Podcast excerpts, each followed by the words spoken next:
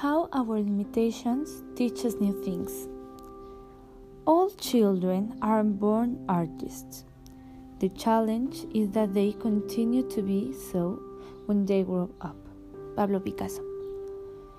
In our day to day, we have resources that remind us of the things in which we fail. Perhaps they can be our friends, companions. But I think that what must remember us is our brain. Many times, small fragments of our past come to the mind when we do something, mainly to instill in us the terror that similar situations produce in us.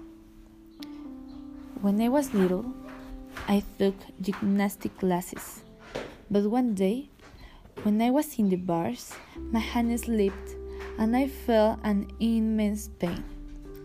But the sensation of going back to the bars caused me a terrifying pain in my stomach. We had a teacher for each area, and the teacher in the bar area saw me in a corner with my display. He came near to me and said that my display said bar platform area.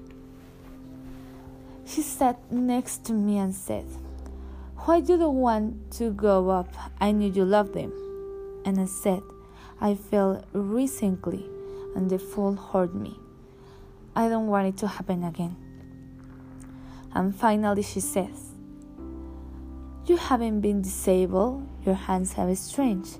The only thing that doesn't allow you to climb is your mind and your fear. The first approach to something that terrifies or worries us may cause us not to try something again. But once we face that medium, we learn something. When we have a weakness, we can compensate it with some skills. Like a person who isn't very good at mathematics can easily give him painting.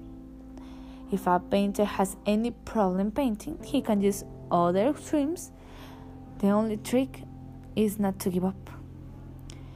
In an article written by Aranza Álvaro Firañas in La mente es maravillosa, he says that the limits that we impose ourselves don't really exist.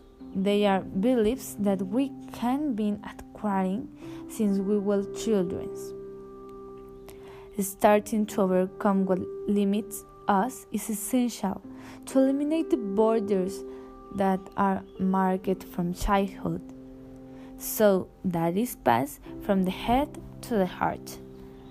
There are disciplines such as coaching or NLP, that is Neuro Linguistics Programming, which precisely try to make us feel that those limits are and how to cover, overcome them.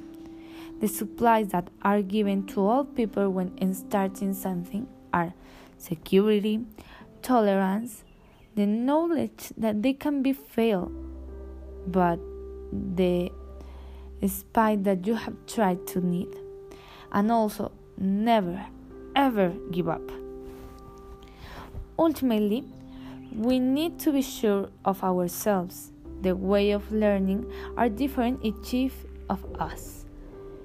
Some people can learn according to the different ways in which someone can communicate. We all need to have an encounter with our interior, the way we like we will know that we can do in order to know that the way in which we can learn new things and techniques. For example, in that way, I know that I am a kinesthetic person because I need to see and touch the things to know what I'm doing and also learn.